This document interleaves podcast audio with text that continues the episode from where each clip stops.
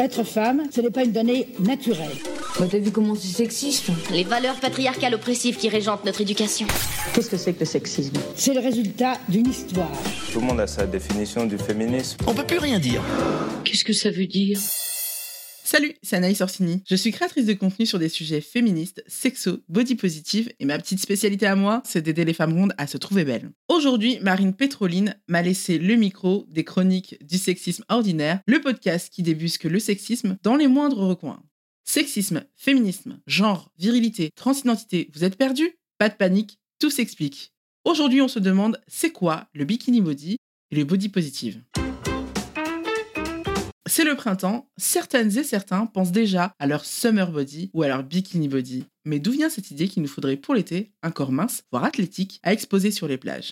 Dans bikini body, il y a bikini. Ce maillot de bain inventé en 1946 par le français Louis Réard, un ingénieur automobile reconverti dans le textile. Ce maillot dévoile au scandale le nombril des femmes. Il sera interdit sur plusieurs plages avant d'être popularisé par Brigitte Bardot en 1953. La starlette de 18 ans s'affiche fièrement en bikini sur une plage de Cannes lors du festival du film. Réa rappelle son maillot de bain bikini en référence à l'atoll où l'armée américaine teste sa bombe atomique. Pour lui, ce nouveau maillot de bain est censé faire des femmes de véritables bombes.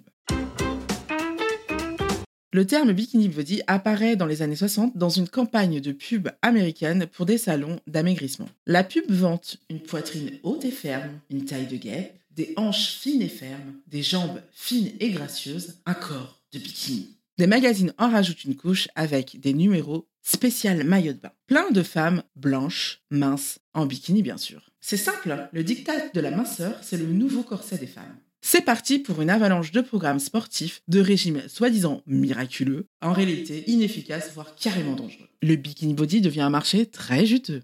Dans le même temps, le mouvement Fat Acceptance apparaît aux États-Unis dans les années 60. Il organise par exemple des fatines, en référence aux sit pour protester contre la discrimination envers les personnes grosses. En 1967, Lou Lauderbach publie un essai intitulé More people should be fat.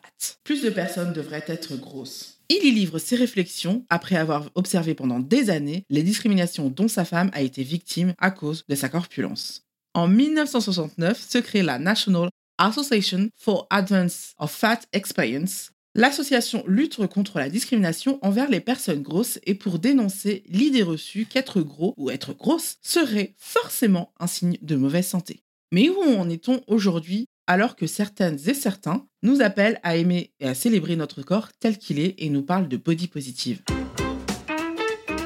Au départ, le mouvement body positive est un mouvement militant anti-grossophobie et anti-racisme qui lutte pour rendre visibles les corps discriminés. Dans les années 2010, les réseaux sociaux se développent. Sur Instagram, on voit fleurir des corps parfaits, minces, toniques, mis en scène de façon avantageuse. En réaction, des comptes se réclament du mouvement body positive, mettent en scène des corps différents, souvent gros, mais aussi vieux, fripés, avec des vergetures et des corps racisés aussi. Ces personnes veulent créer des espaces sains et inclusifs, favoriser l'acceptation et l'appréciation de tous les types de corps, et lutter contre la surreprésentation des corps minces et contre l'injonction à perdre du poids.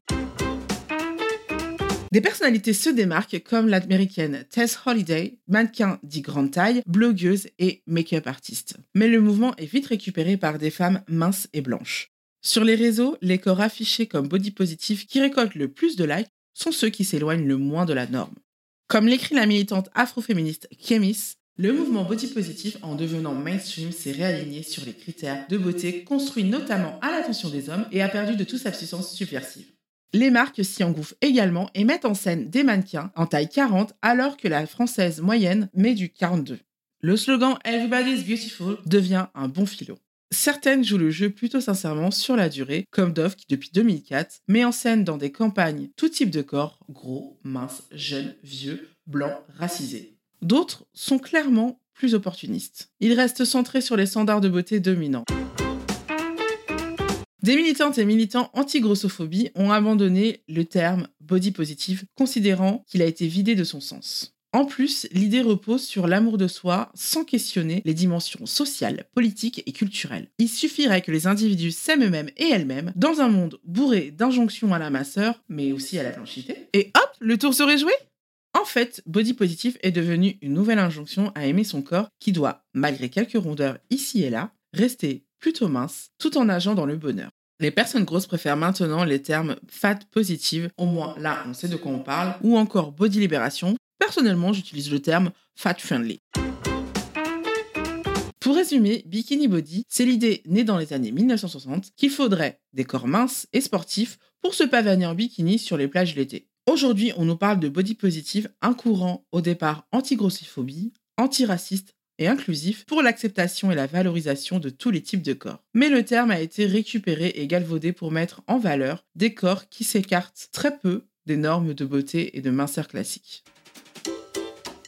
Voilà, maintenant vous savez ce qu'est le body positive et le bikini body. Les mots sont importants car, comme le dit De Beauvoir, nommer c'est dévoiler et dévoiler c'est déjà agir. Rendez-vous dans le prochain épisode pour continuer à nommer, dévoiler et agir contre le sexisme. En attendant, vous pouvez retrouver les chroniques du sexisme ordinaire sur les réseaux sociaux et vous abonner à la newsletter pour découvrir encore plus de pépites antisexistes. Quant à moi, vous pouvez me retrouver sur mon Instagram, anaïs orsini-du-bas, YT pour YouTube.